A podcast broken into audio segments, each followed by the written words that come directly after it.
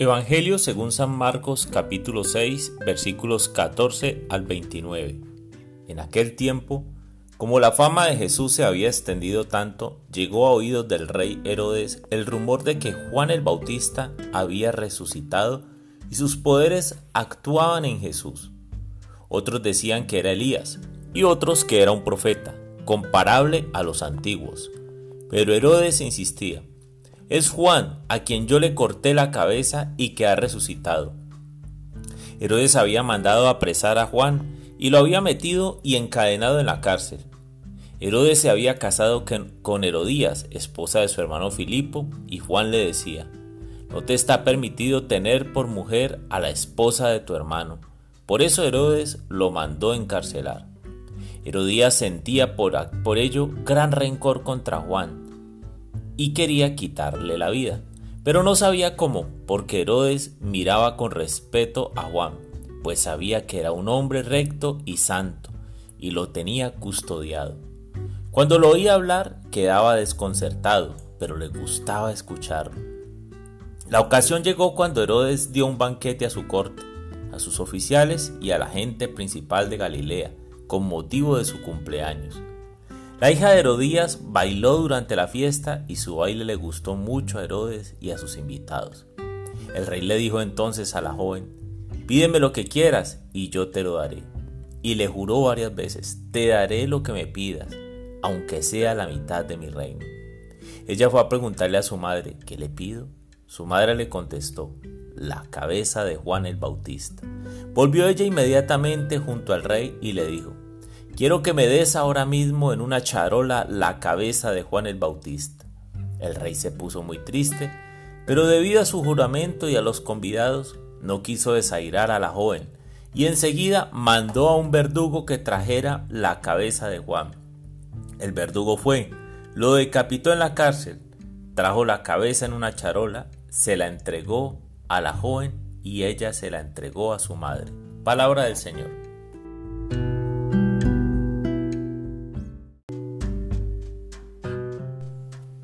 Hola mis amigos, el Evangelio de hoy nos da unas pinceladas de Juan el Bautista, aquel destinado a abrir el camino de Jesús en su misión salvadora.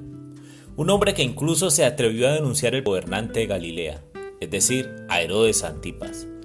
Esto le causó a Juan la cárcel y posteriormente la muerte. Pero en su misión, Juan fue fiel a sus principios. Con frecuencia encontramos personas temerosas de denunciar el pecado, con tal de no meterse en ningún tipo de líos.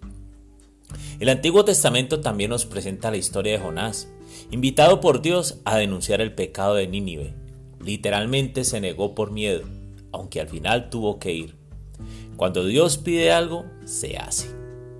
También está el caso del profeta Jeremías. Terminó en una cisterna acusado de traición por denunciar el pecado del pueblo hebreo. Esteban, conocido como el primer mártir, muere apedreado por hablar de Jesús.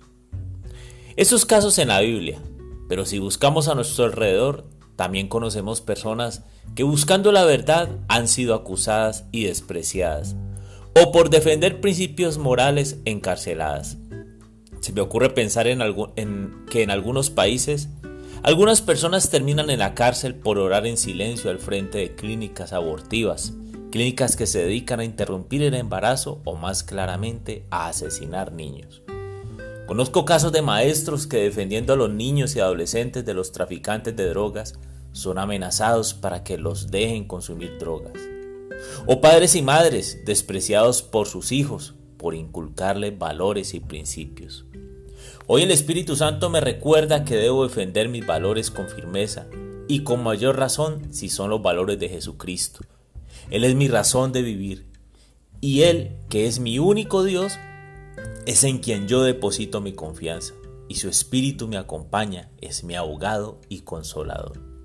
Así que cuando defiendes tus valores, no es Juan Bautista el que ha resucitado como pensaba Herodes, es Jesús que se refleja en ti. Ánimo, Dios te bendice y te acompaña.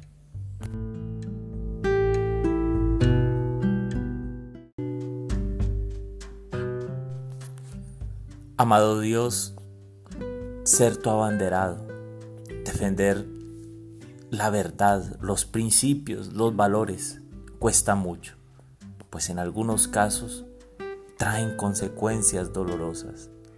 Por eso te pido que envíes tu Espíritu Santo, el abogado, el consolador, aquel que puede defendernos, para que en el momento de la prueba podamos, Señor, enfrentarla sin temor alguno.